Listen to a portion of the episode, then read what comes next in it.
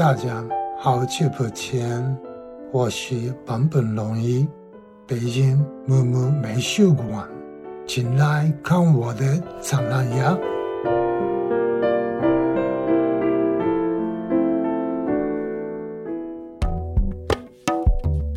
您现在收听到的是由木木美术馆与 Com FM 联合推出的坂本龙一观音听石展览特别节目。由包括别的电波、Common FM、Fishes Wishes、桂林公园 FM、坏蛋调频、即兴沉默、散场通道、声波飞行员、糖蒜广播、歪播音室、闲板电台、艺术叨叨在内的十二家中文播客联合呈现的十二期特别节目。坂本龙一观音听石展览将于二零二一年三月十五日。在木木美术馆钱粮胡同馆开幕，现在关注木木美术馆官方微信公众号或小程序即可购票。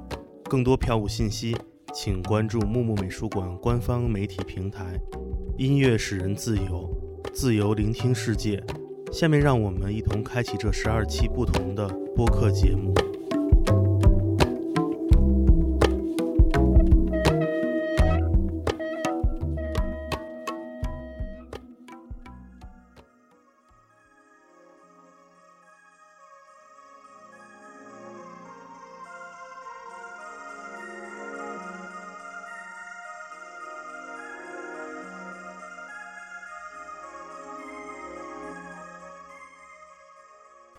太多，耳朵太少。欢迎收听 Vibration Y 播音室的第四十七期节目，我是十一。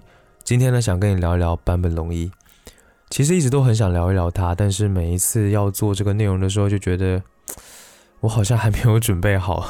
因为坂本龙一他确实是一个非常特别的存在，就是这么些年来呢，他不管是作品也好，还是人也好，就他的那种形象已经越来越高大到那种，就是怎么说？不能是随意谈论的了，所以一直以来都觉得说，如果要聊他，就特别的难。我感觉不管怎么样都聊不好的感觉都不够好。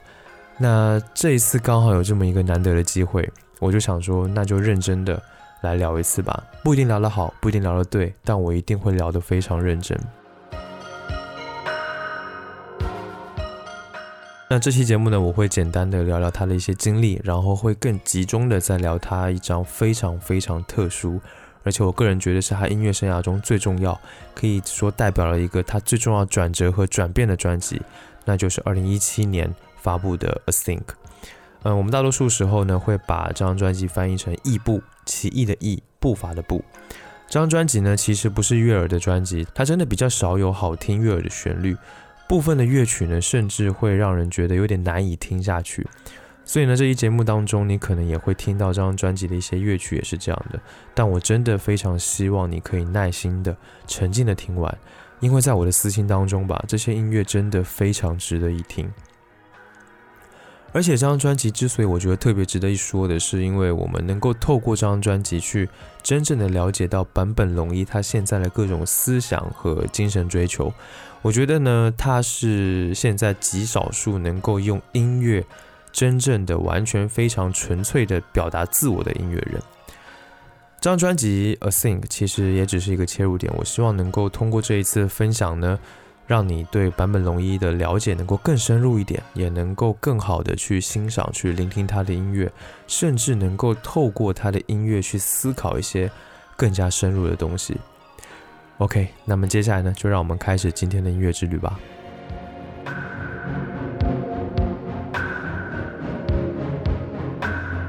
说到坂本龙一，哪怕你是一个对他了解并不多的人，也肯定会听过他的那一首《Merry Christmas, Mr. Lawrence》，也就是今天节目开头你听到那一首歌。而甚至很多人呢，是因为去年一次快手上的直播认识坂本龙一的。在二零二零年的二月二十九日，坂本龙一在快手上面做了一场长达三十分钟不间断的线上演奏。虽然他说是直播，但其实也是录播，这也是现在很多音乐演出直播的操作模式。这件事情其实非常难得，因为自从坂本龙一得了癌症之后呢，就几乎没有怎么再做过一场完整的演唱会或者音乐会了。那他之所以做这次直播呢，就是因为当时新冠肺炎的疫情真的太严重了，他也希望能够通过自己的音乐，为所有在这场可以说是大灾难底下努力的人们加油打气。这场演出我当时没有来得及看直播，但我后来的不久就找了录像来看。据说同时在线人数最高的时候达到了七万人。在狭窄的长条画面之下呢，我看到了坂本龙一在他的工作室里面用一些很特殊的乐器，甚至不是乐器，例如说像石头，还有武汉制造的调拨，呃，琴弓上的弦，非常认真的在进行演奏和表演。尤其是一开始石头的声音，他用不同的方式去体现石头可能会发出的声音，一下子就把我直接带到了非常自然的氛围当中。我当时真的觉得非常，就是那种氛围跟那种感受，非常的宁静，非常的神秘，甚至还带有点禅意。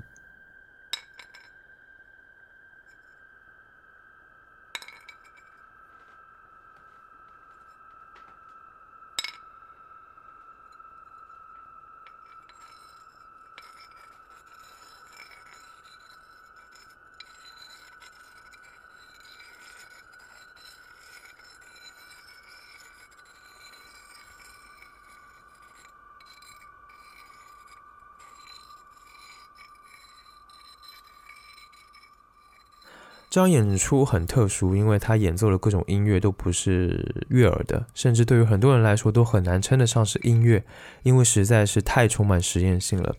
但尽管这场演出充满了无序而又复杂的乐音，但却真的充满了温度。当然啦，这种实验性质非常强烈而且注重氛围感的音乐，其实大部分人可能很难接受，也很难一下子就能够感受到。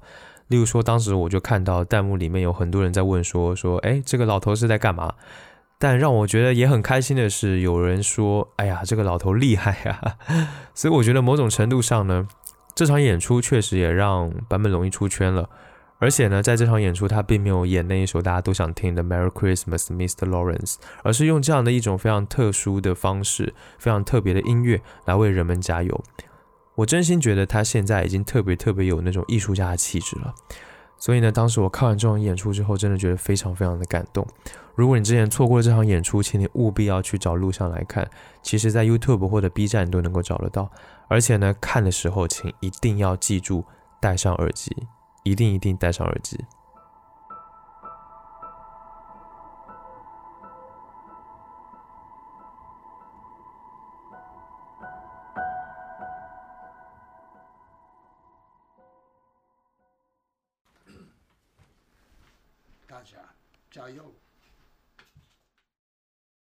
这场演出之后呢，其实很多人都对坂本龙一产生了极大的兴趣，也很好奇说他现在在做的这些音乐到底是什么？那他是要表达什么？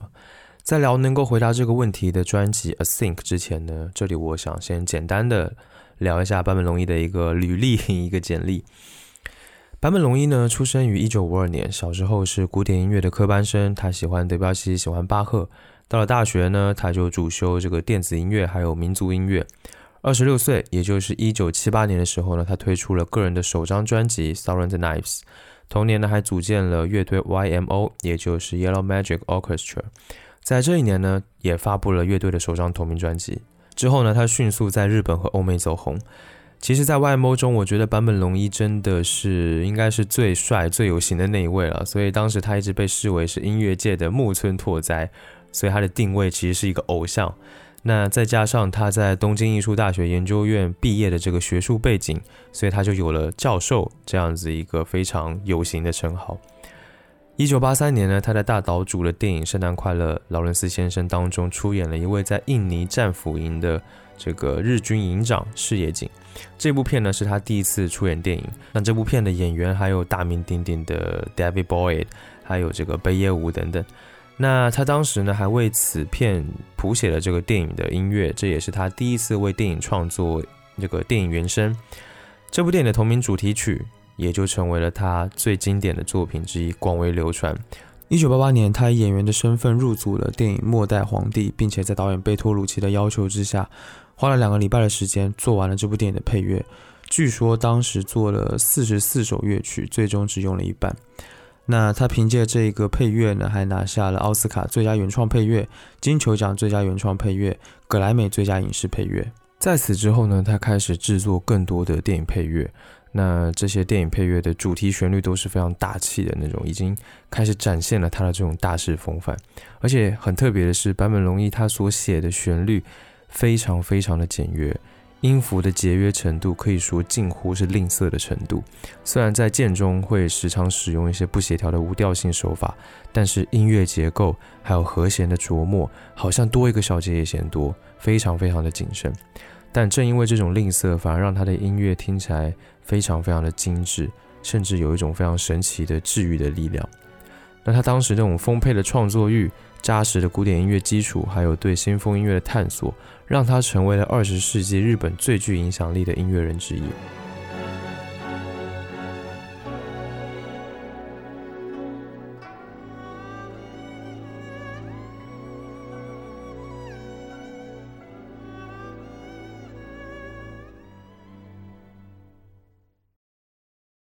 时间来到二零一四年，坂本龙一因为罹患了咽喉癌，宣布隐退休息，停止了所有的工作和活动，也谢绝公开表演。但后来让人没有想到的是，在他自己癌症治疗的关键时刻呢，坂本龙一他不顾家人的反对，接受了电影《荒野猎人》的配乐邀请。原因是没有办法对亚历桑德罗导演说不。我真的觉得他真的太勤勤恳恳了。而且在这之后的两年期间呢，他还参与了其他的两部电影的配乐制作。所以哪怕是在得了癌症之后，可能一两年之内，他也一直在工作，并且在痊愈之后呢，他也一直在出席各种社会活动，举办现场的演出以及创作电影的配乐。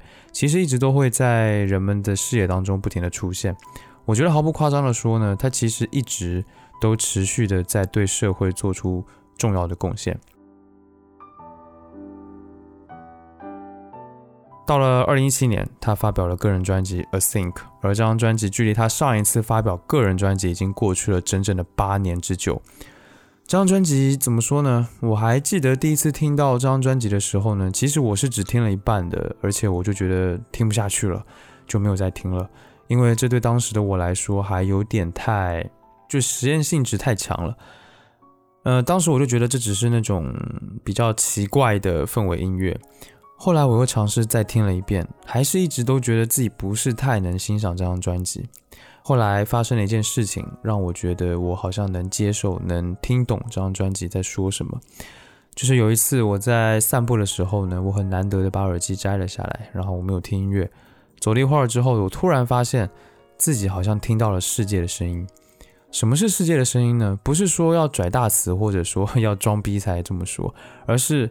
当我听到了我走路的脚步声，呃，风吹树叶晃动的那种沙沙的声音，路上车子从身边飞驰而过的声音，街头巷尾大爷大妈聊天的对话，我就突然感觉世界好像活了。这些我身边在各种情况之下产生的声音，环境音，就是我所处的世界的声音。而这些声音呢，我却意外的觉得很好听。在这之后呢，我又返回去听了《Think》这张专辑，我觉得自己好像。能真切感受到这张专辑当中的音乐到底是如何表达的了，而且对这张专辑产生了难以言喻的喜爱。这个过程对我来说很重要，因为当时真的给了我的内心的那种触动，可以说是让我对于声音、对于音乐好像有了另外一个不同的理解。那我在节目的最开头时候说了，我认为这张专辑可以说是他音乐生涯中最重要，可以说代表了一个。最重要的转折和转变的专辑，那接下来呢，就让我们来聊聊这张专辑。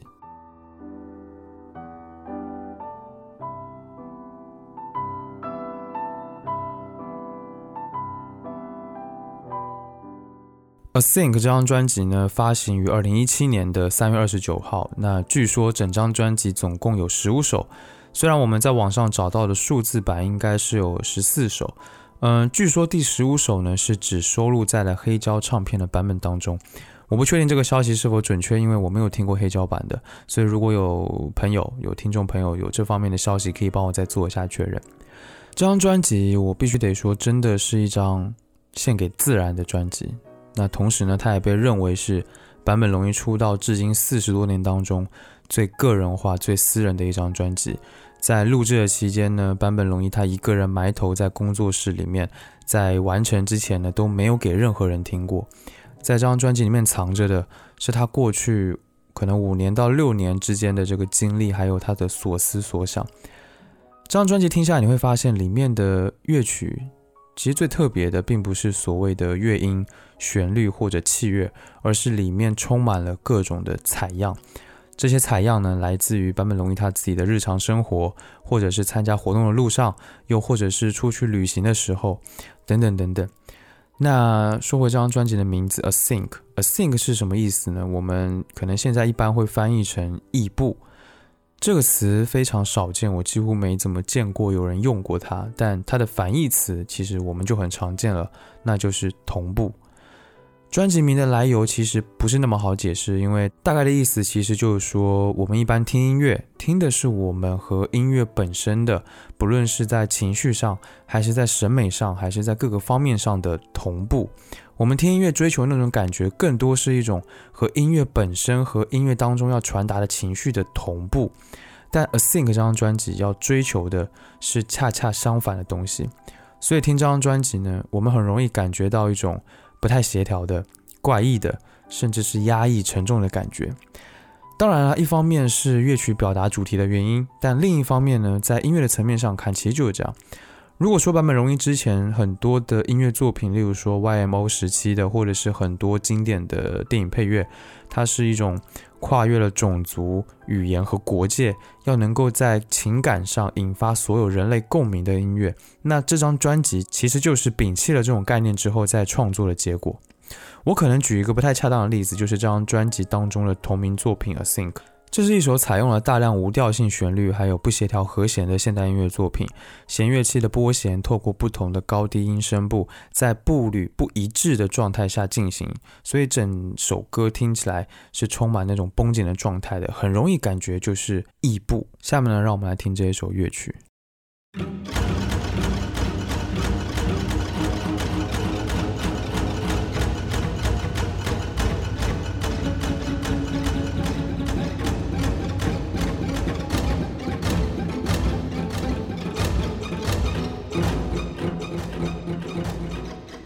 是不是有没有一种非常怪异的不协调的感觉，甚至会很难以听下去？这我想大概就是异步的感觉。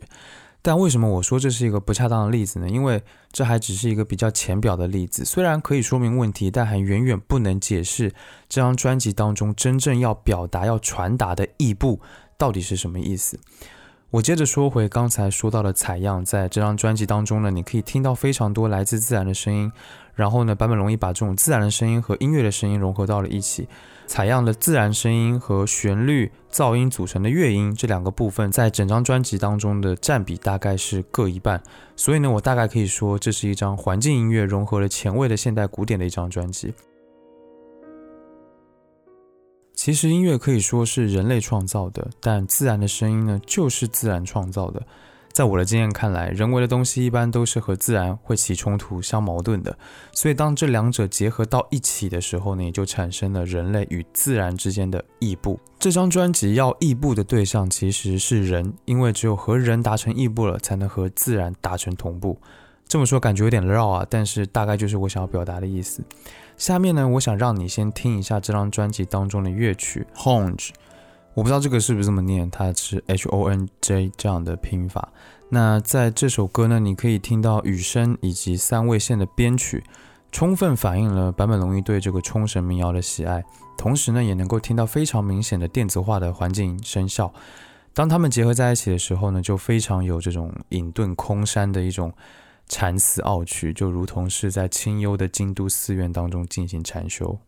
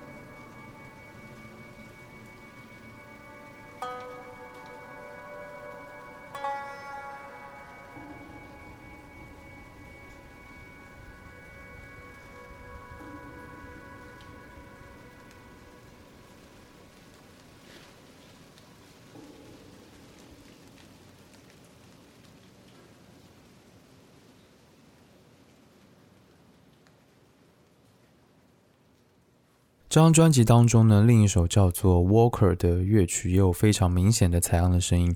在这首乐曲当中呢，你能够听到坂本龙一他走在森林当中，脚踩落叶和泥土的声音，以及仿佛从远方传来的钟声。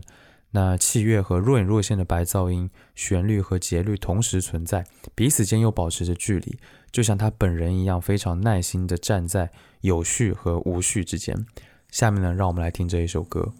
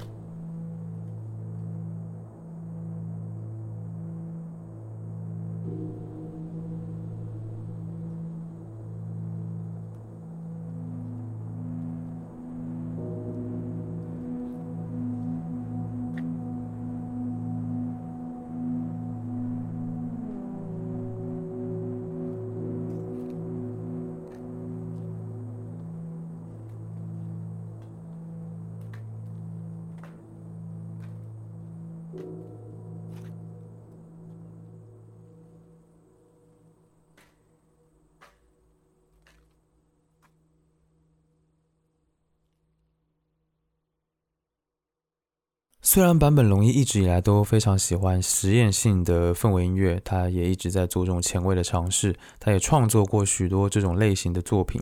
但这张专辑充满神圣感和神秘感，在他那么多的作品当中呢，几乎就是唯一。为什么会有这样的转变呢？坂本龙一这一段时间以来，到底发生了什么？到底经历了什么？他到底思考了一些什么，才会发生这种变化，并且将它放到了音乐当中？而这种变化又是从什么时候开始的呢？可能很多人会认为，主要还是因为他得了癌症。癌症呢，让他开始去思考生死，也开始深刻的感知到一个个体必死的命运和生命的脆弱。那在感知到这样的事实之后呢，难免会是深沉的、压抑的。也因此，这同时也成为了这张专辑的一个基调。但其实呢，他在这张专辑当中呈现出了变化，却并非因此而已。另一个原因是他在观察这个世界的时候。观察到了很多让他觉得悲观的事情，不得不让他去思考更多更深入的问题。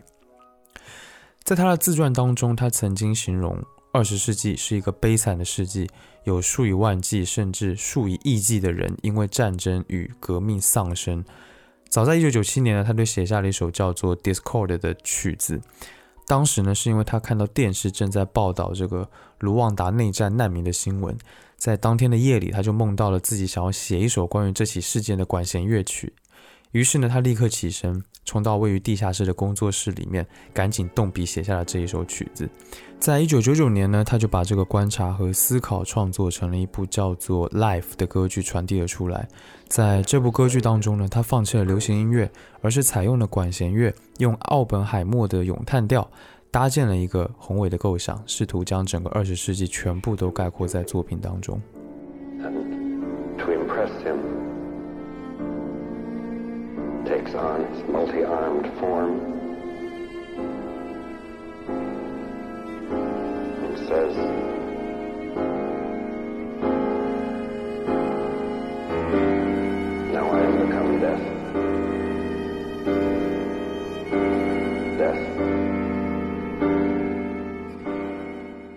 他原本以为到了二十一世纪，一切都会变好，人类会变得聪明，战争会消失，环境问题会得到解决。已经有些厌世的他，带着这样的期待来到了二十一世纪。但是在二零零一年的九月十一号，世界上最令人震惊的恐怖袭击在纽约发生了，而坂本龙一那时候正在纽约，目睹了这一切。他当时用相机拍下了不少的照片，甚至还亲眼目睹了第二架飞机撞向了世贸中心。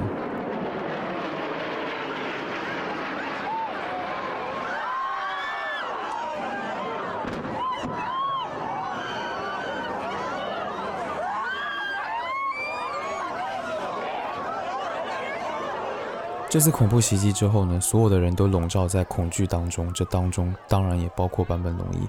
很多人担心恐怖分子会用核武器发动第二波攻击，为此呢，他还买了一辆越野车，在里面储备了一个月的水和粮食，打算随时逃难，还买了很多的防毒面具，分给了别人。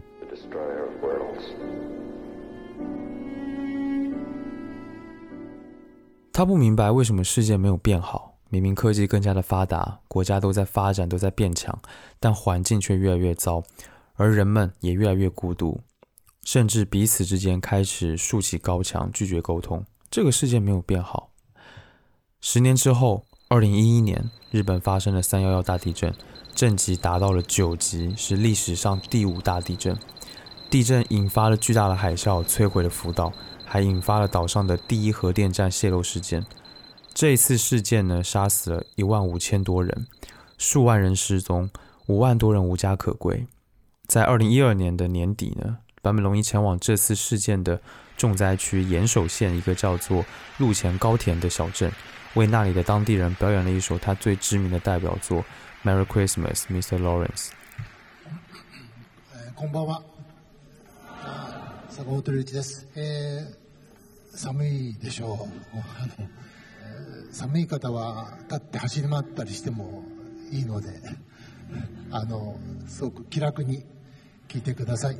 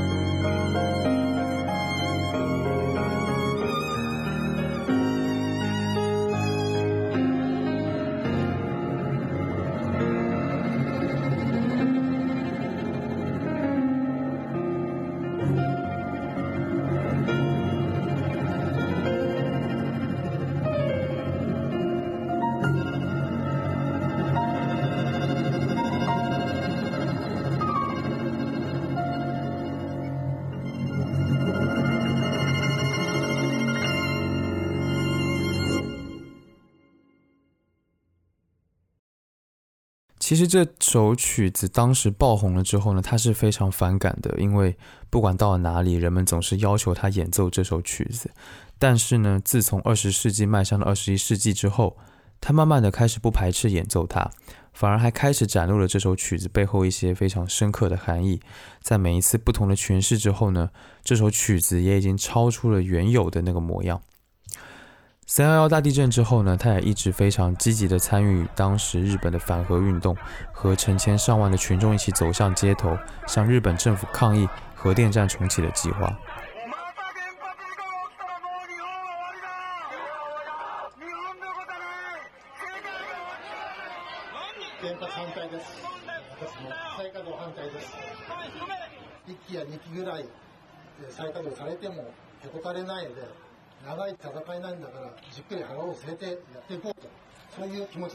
这就是坂本龙一在面对灾难的态度，对自然由衷起敬。这或许就是坂本龙一现阶段的写照。我想，癌症带给他的不只是单纯的病痛，更是心灵上的一种洗牌。海啸和病痛一样，都是一种反扑。身体的运作如同自然的运作，有着自己的规律和法则，那是身为人类的我们至今都无法完全参透的。在跨入二十一世纪之后呢，他也开始积极的参与各种社会环保的公益活动，反核、反战和支持环保运动的思想越发的坚定。他已经在这个时候成为了一个世界公民。同时呢，坂本龙一对美国还有他的文化输出有了更透彻、更辩证的认识。他认为九幺幺的惨剧和世界混乱的格局是美国霸权主义一手造成的。但另一面呢，他自己所学的很多艺术文化的知识，其实都是从美国传输出来的。在同时，反观欧陆的古典音乐和欧洲的霸权主义、殖民主义也是共生共栖的。即使是他自己非常崇拜的德彪西的音乐当中，也是带有法国的帝国主义的那种犯罪性。他就不得不非常的感叹，他说：“无论是德彪西、马拉美、呃披头士，或者是巴赫，一切这种美好。”全部都是假象，然而这些假象却是我唯一拥有的表现方式。我想，熟悉哲学的坂本龙一，他固然是知道事物是对立的统一，可是当这样的现实发生在自己身上，尤其是发生在自己视为信仰的音乐身上的时候，他还是不免会深深的感受到分裂和冲击。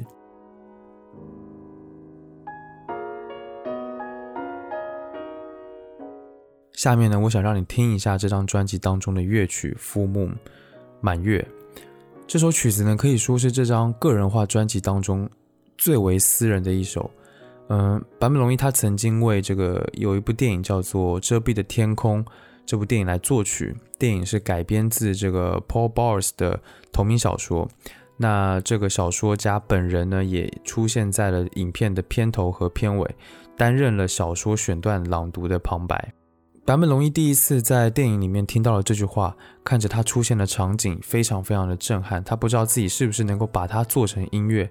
二十多年之后呢，在这一首名为《满月》的乐曲当中，他以电影的原声，也就是这个呃 Paul Bowers 他自己的声音为开始，然后英文、俄文、中文、西班牙文，由一种语言逐渐过渡到第二种、第三种不同的语言、不同的话语，念诵着同一段文本。就像梦呓一般缠绕在了一起，缓慢的消逝，再缓慢的出现，就像海浪一样，一次次涌上又退去，循环往复，久而未息。通过这样的方式，这一首歌达到了一种跨越人种的共同感受。这段文本非常的美，是这么说的：我们所痛恨的就是如此可怕的准确性，但因为我们不知道死亡何时到达。所以会把生命当做一座永不干枯的井。然而，所有的事物都只出现一定的次数，并且很少。真的，你会想起多少次童年中某个特定的下午，某个深深成为你生命一部分的下午？如果没有它，你甚至无法想象自己的人生。也许四或五次吧，甚至可能没有这么多。你会看到满月升起几次呢？也许二十次。然而，这些都看似无穷。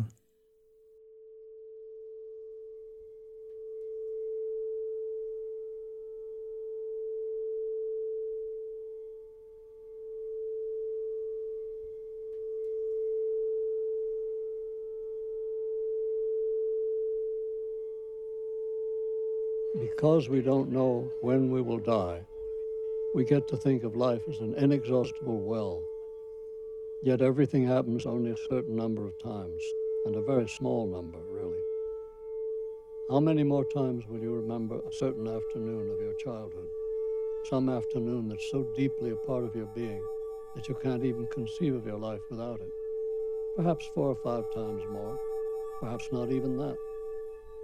How many more times will you watch the full moon rise?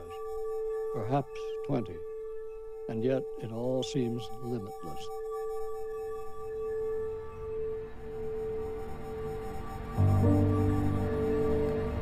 Знание точного срока смерти дает нам возможность смотреть на жизнь как на неисчерпаемый колодец. Хотя все в жизни случается некоторое количество раз, причем на самом-то деле очень небольшое количество. Сколько раз ты еще вспомнишь вечер, ставший такой глубинной частью всего твоего существа, что ты даже не можешь представить себе жизнь без него. Ну, четыре, ну, пять раз, может быть, даже меньше. Сколько раз еще ты посмотришь в оскол Ну, раз двадцать. Все равно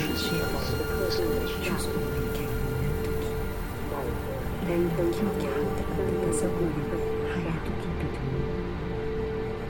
如果没有他，你甚至无法想象自己。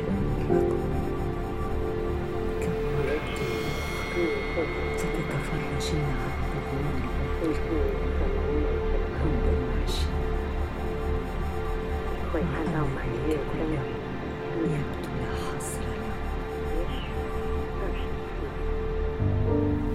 no sabemos cuándo vamos a morir, nos toca creer que la vida es un pozo sin fondo. Sin embargo, las cosas ocurren solo un determinado número de veces. Muy. ¿Cuántas veces más recordarás cierta tarde Una tarde que formó una parte tan entrañable de tu ser que ni siquiera puedes imaginar la vida sin ella. Quizás cuatro o cinco veces más. Quizás tres. ¿Cuántas veces más verás salir la luz de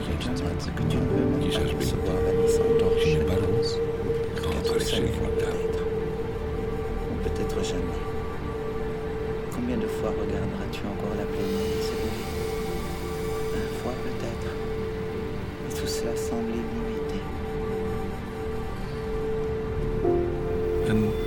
Vitum ekki hvernig við degja. Þess vegna fyrir okkur að finnast lífið vera útráttandi brunn. Samt gerist allt aðeins nokkrum sinnum. Í örf á skipti mér að segja. Hversu oft myndur yfir upp sérstælt síðdegi bernskuður? Síðdegi sem er svo samóðið veru þinni. Þú getur vart hugsaði lífið eins og þess. Kanski fjórum sinnum. Eða fimm sinnum. Ég vil ekki svo oft. Hversu oft myndu sér fullan mánar í svo hinn? Kanski 20 sinnum. Samt verðist allt úþrótandi.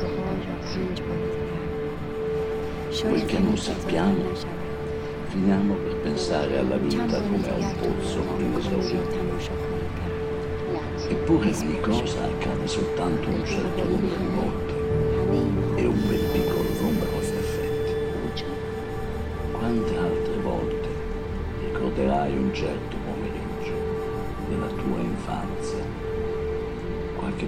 pomeriggio che sia così profondamente parte del tuo essere per cui tu non possa nemmeno concepire la tua vita senza vederlo. Forse altre quattro o cinque volte, forse nemmeno. Quante altre volte guarderai sorgere la luna piena? Forse venti. E tuttavia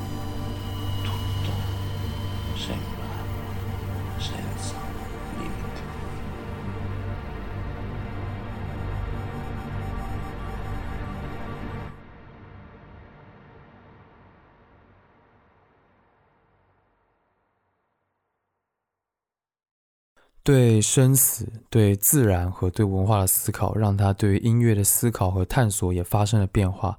他开始尽可能的不做任何的修饰，不去操弄或加以组合，让原本的原色的声音直接排列，然后仔细的去观察。通过这样的方式呢，他的崭新的音乐也逐渐的形成了。而这些尝试呢，最终就形成了《A Think》这张专辑。接下来呢，我想让你听一下这张专辑当中的第一首歌，叫做《Andada》。这首歌的节奏非常的慢，BPM 大概在七十左右。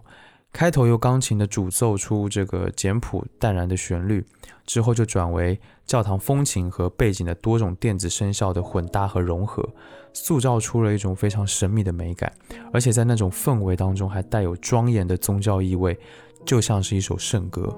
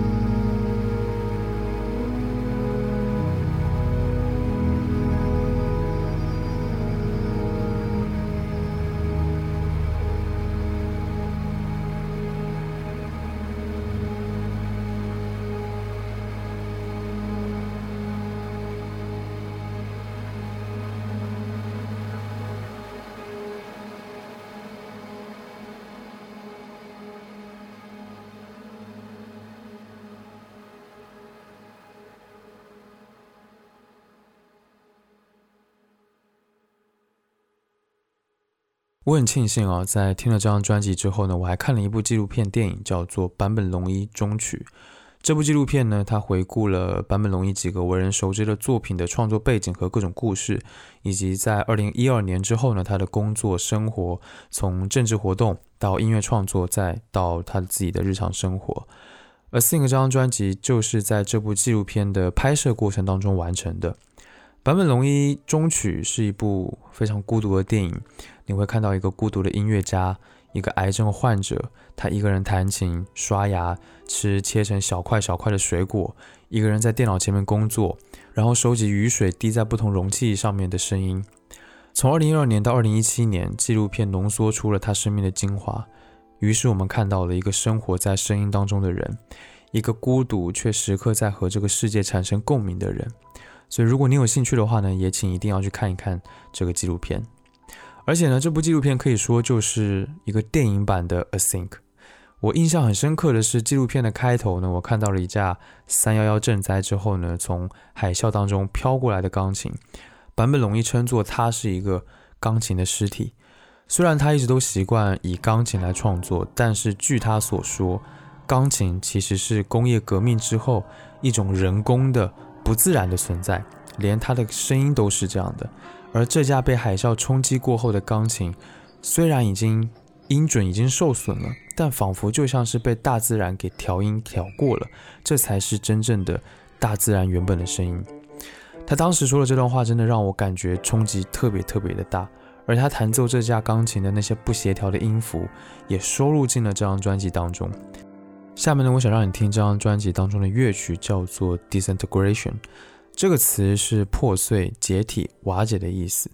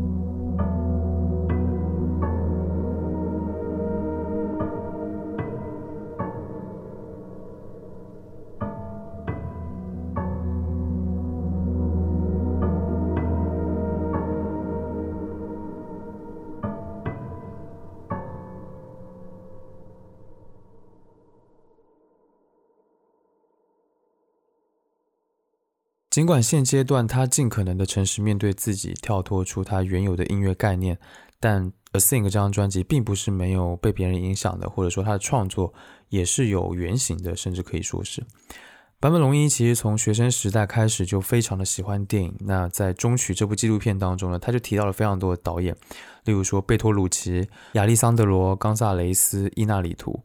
但提到最多的，或者说对他影响可能是最深刻的，是俄罗斯的导演安德烈·塔可夫斯基。塔可夫斯基呢，他一生只拍过七部电影的长片，但每一部都名留青史。坂本龙一说他是运用声音的大师，他的电影里面有水流的声音。风声有脚步声，每部电影都有一个独特的音响世界，环境声音的使用非常的恰到好处，简直是出神入化。虽然说声音都很简单，都很质朴，但反而也因此而显得更加的神秘。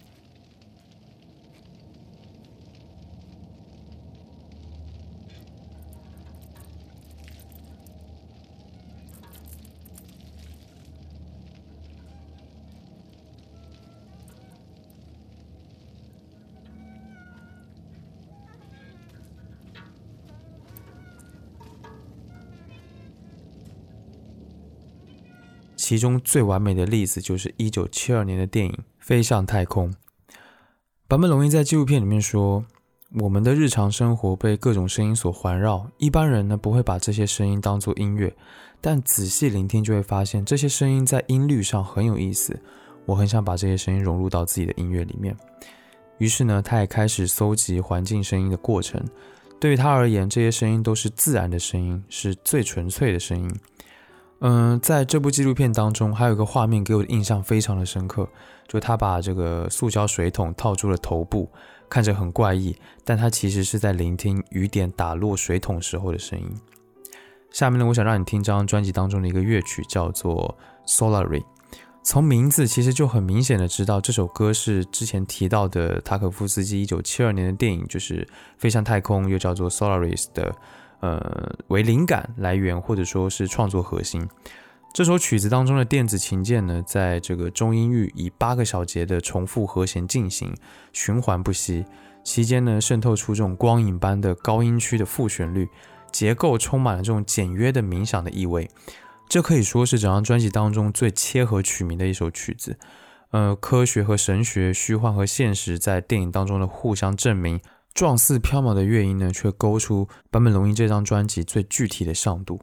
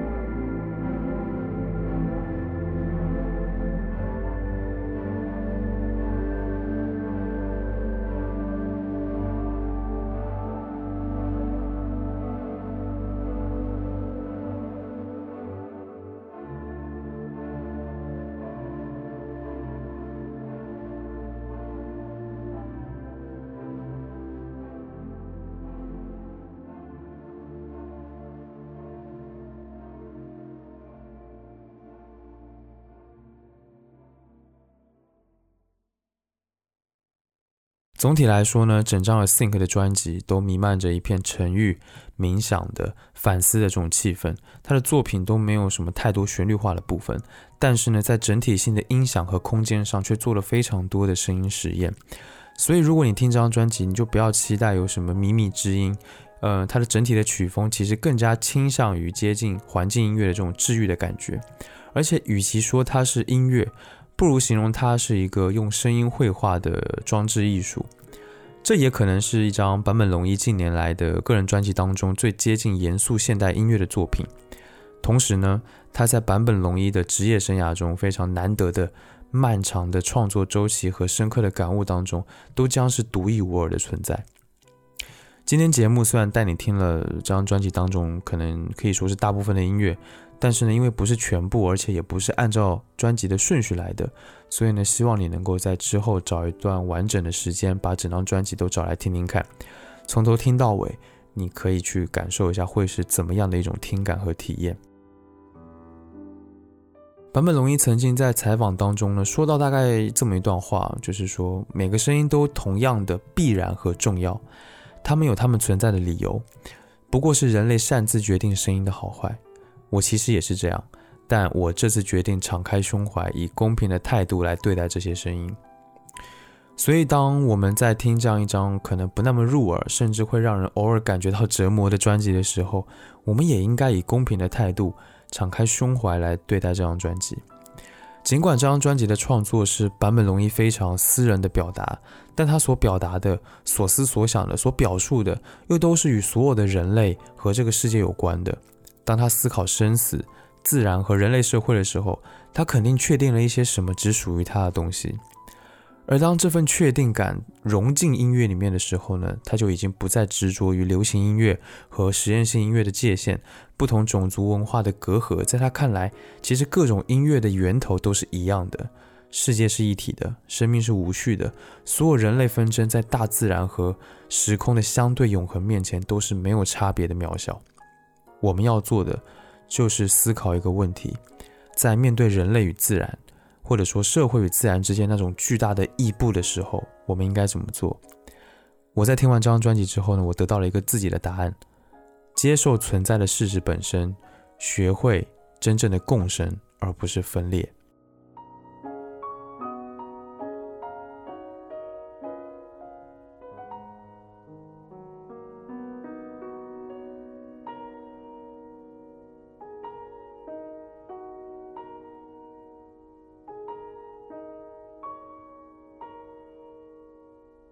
好啦，这期节目到这里也差不多到了尾声。希望这期节目呢，能够让你更加了解坂本龙一的音乐，更了解坂本龙一这个人。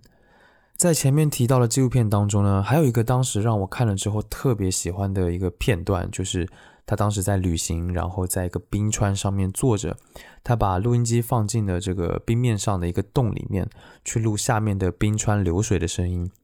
接着呢，他对着镜头他说：“我正在把声音调上来。”紧接着就露出了一个如同孩子一般的笑容。fishing the sound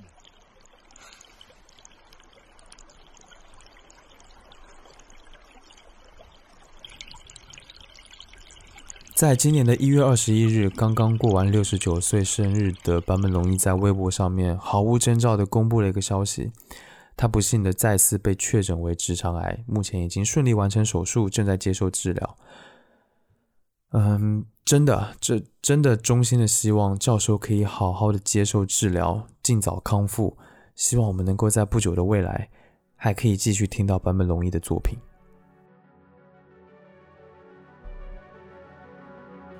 感谢你收听 Vibration Y 播音室。本节目是一档以音乐爱好者、乐迷的视角去分享音乐的播客节目。我想用自己微薄的力量，让你能够听到更多的、更丰富的音乐。加入听众群的方法在官网和 Show Notes 当中，欢迎前去查看。官网的地址是 Vibration 横杠 Radio.com，V I B R A T I O N 横杠 R A D I O 点 C O M。不论你有什么样的感受或者意见，或者有什么想听我聊聊的话题，都欢迎评论留言或发 emails 给我。email 的地址在 show notes 当中可以看到，所有的留言我都会查看，并且尽量的一一回复。最后呢，让我们再收录一张专辑《A Think》当中的乐曲《Stakura》来结束今天的节目。期待下次见面，一起听更多的好音乐。拜拜。